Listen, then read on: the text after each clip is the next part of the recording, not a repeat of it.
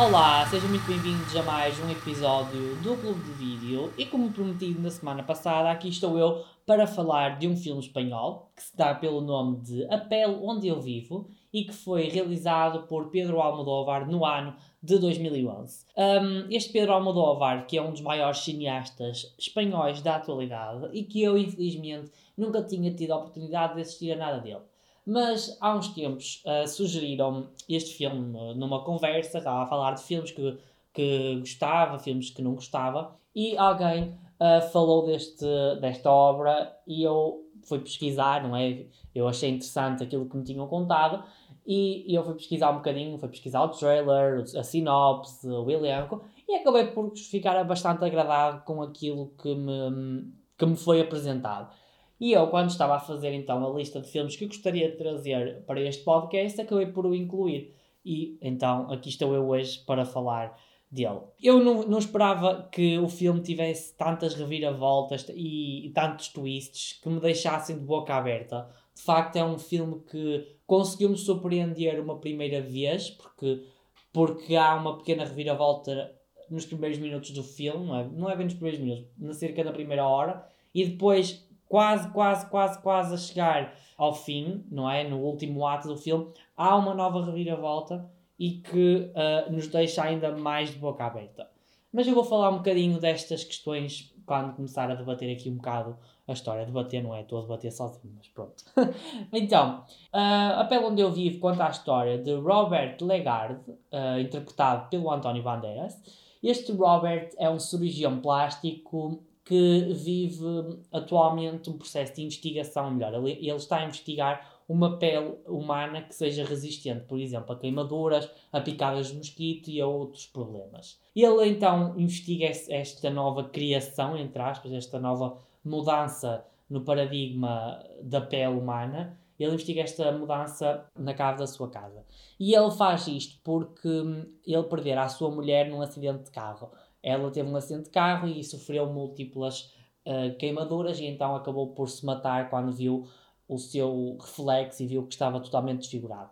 E então ele ficou com o bichinho de querer criar esta pele que pudesse, digamos, não desfigurar as pessoas. E ele, na, na sua casa, tem uma mulher que se chama Vera, depois vamos descobrir o nome dela, que é no fundo uma espécie de uma cobaia humana eh, dele. Uh, nós no início achámos que ela é uma cobaia humana, depois no fim vamos perceber que não é bem, não é bem uma cobaia humana no sentido lato, mas eu vou já explicar isso. Mas então ela é uma espécie de uma cobaia e ela vive num quarto isolado, tem poucas comunicações, fala apenas com o Robert e com a Marília, mas a Marília que é a, a governanta da casa.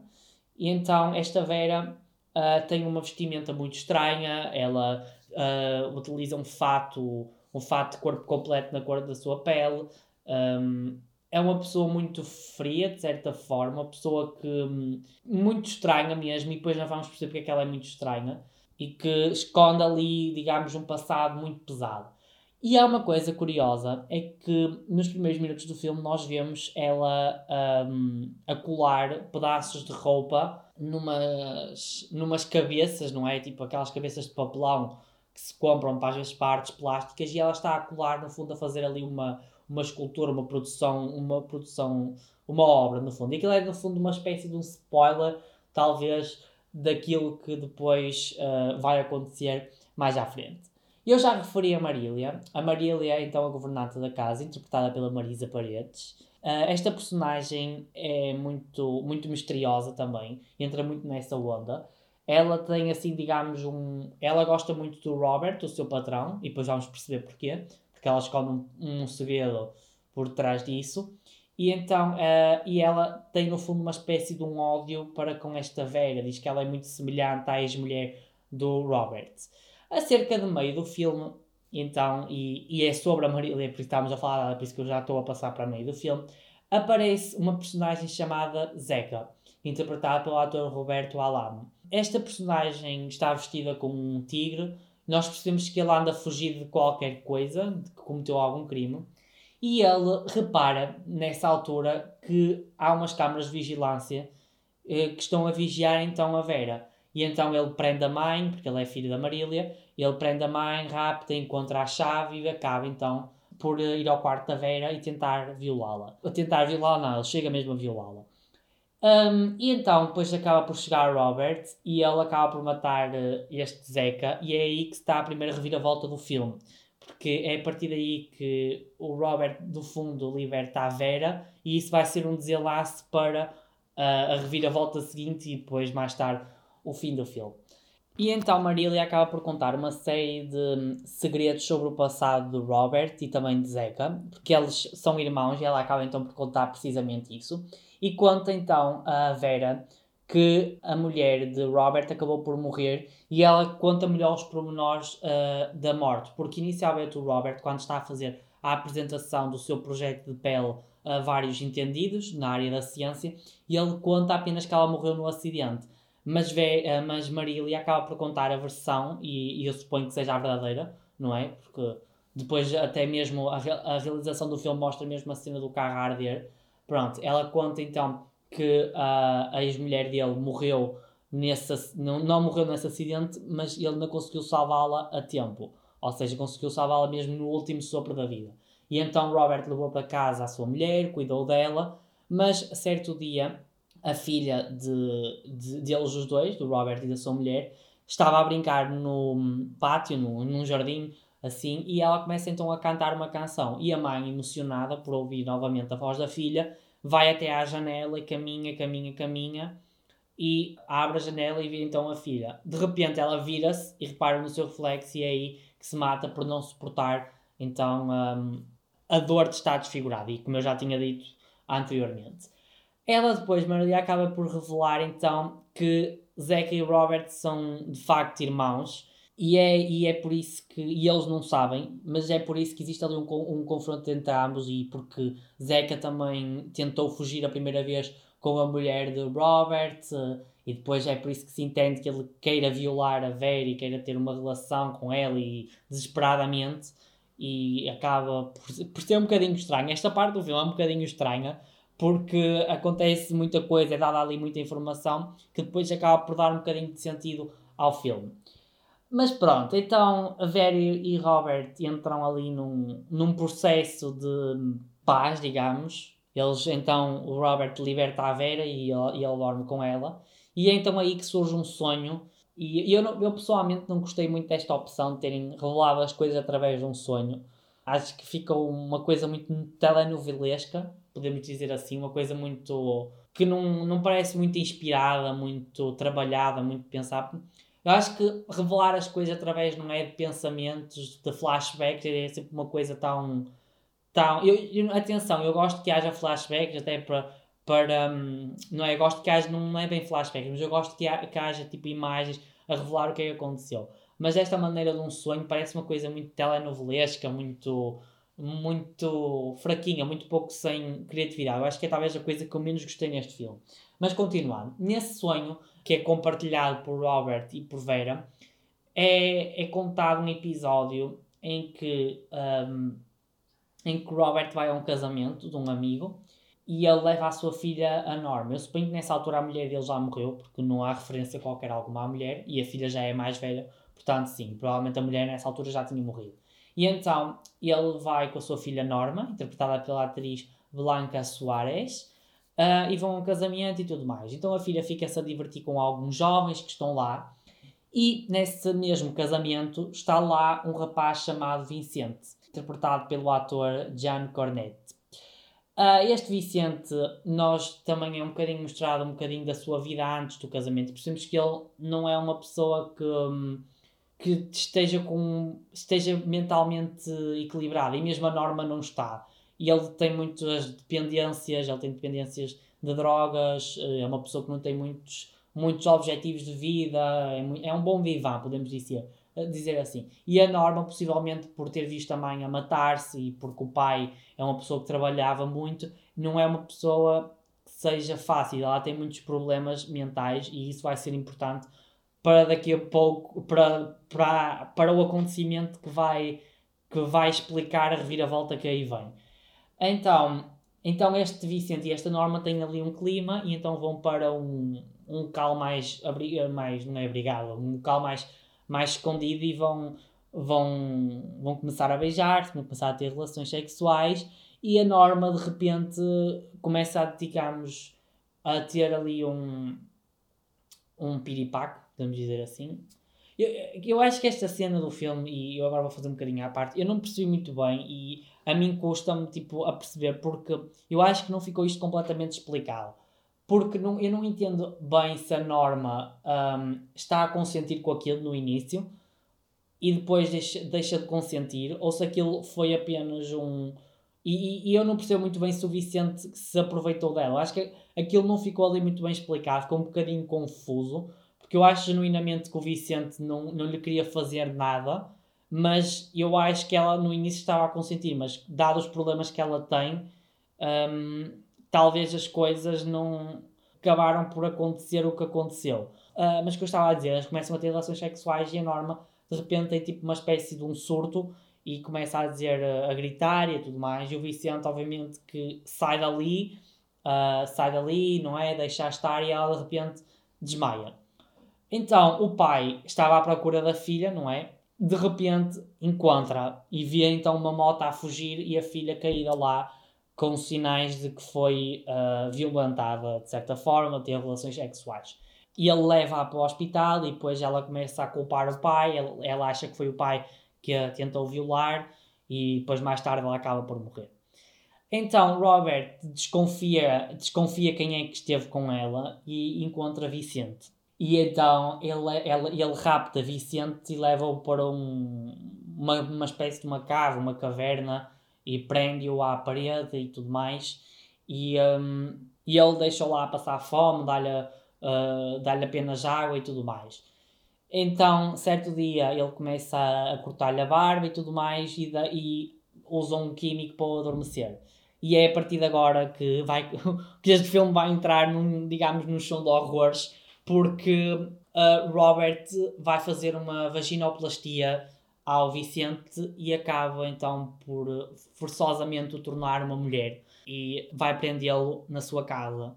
E é então que é, é aí que é revelado que Vicente é na verdade Vera, ou melhor, a Vera é na verdade Vicente. Ele, ele vai ficar lá cerca de 6 anos, sim, é indicado 6 anos. O filme passa-se no ano 2012. O filme é de 2011, mas passa-se no ano 2012. E o Robert vai obrigar a Vera, por exemplo, vai não só lhe fazer uma vaginoplastia, vai, não é, fazer o processo de mudança de sexo e vai, por exemplo, obrigar a tudo e mais alguma coisa até uh, ao dia de hoje. Nós acabamos então por perceber que hum, a Vera, a Vera, neste caso Vicente, não é uma pessoa que aceitou aquilo, não é? Aquilo claramente foi uma coisa forçada.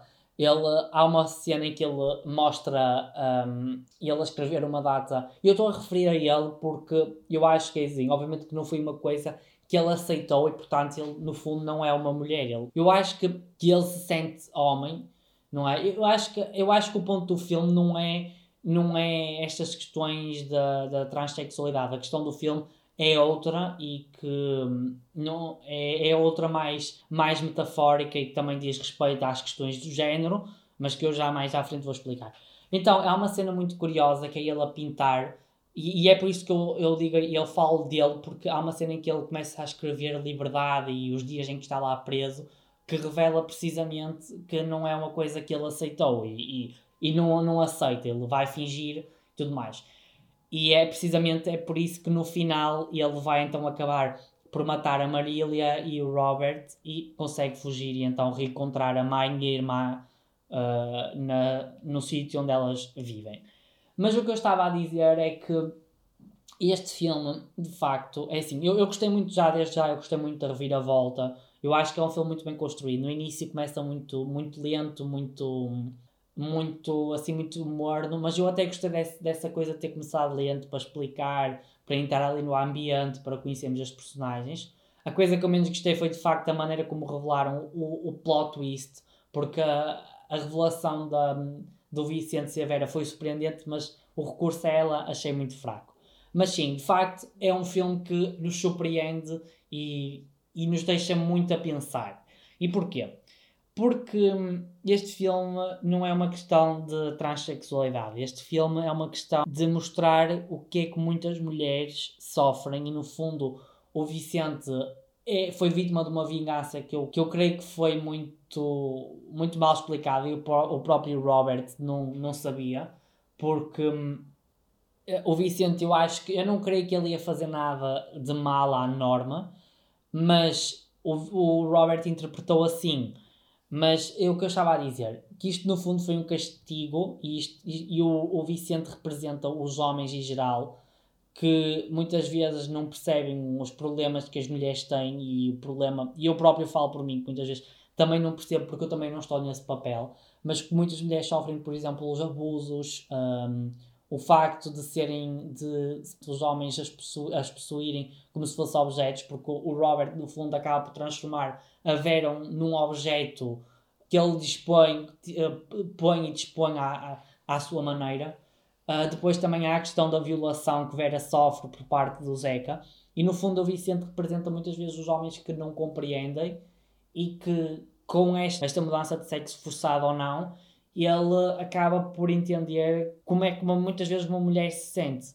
E é um filme que deixa muito desconfortável se nós começarmos a pensar deste ponto de vista. Por exemplo, a questão de quando ele fez a vaginoplastia, aquilo é uma violação do corpo, como muitas mulheres sofrem em diversos locais, a circuncisão feminina, não é? Que é, é a mutilação genital que ainda hoje ocorre em, em vários locais, e então é um filme que se nós começarmos a desconstruir e a, e a, e a puxar a verdadeira mensagem que ele tem, é um filme que deixa muito desconfortável, não é?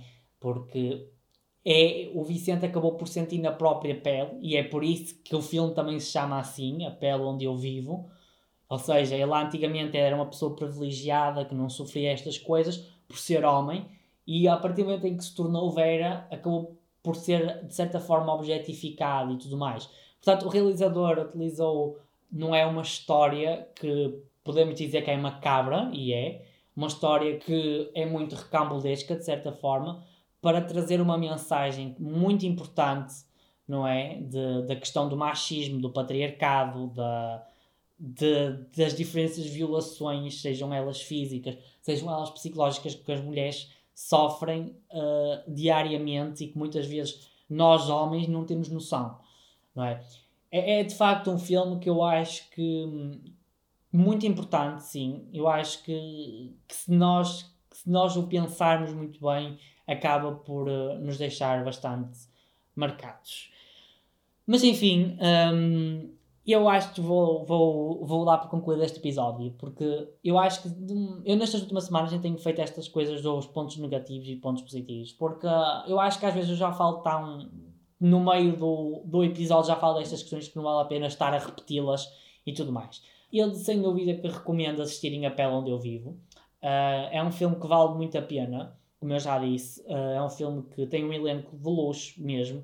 Toda a gente está muito bem, toda a gente conseguiu brilhar. É um filme perturbador, é, tem uma história interessante, se quisermos só ver pelo ponto de vista do entretenimento, e que vai-vos deixar certamente surpreendidos. Eu já dei aqui um bocadinho alguns spoilers, mas não, nada, é, nada é melhor do que o ver. Posto isto, na próxima semana há mais um episódio do Clube do Vídeo. Vamos para o nono episódio, o antepenúltimo uh, episódio desta temporada, em que vamos finalmente falar do Bem Bom. E eu, para a semana, já estarei vacinado. Yay! Portanto, eu, e é assim, eu, eu já estou a dizer que para a semana há episódio, mas eu provavelmente vou gravá-lo um bocadinho antes, por caso tenha algum efeito secundário, não ficarem sem episódio. Mas pronto, eu desejo-vos uma ótima semana, vejam bons filmes, fiquem em casa, vacinem-se e até ao próximo Clube de Vídeo.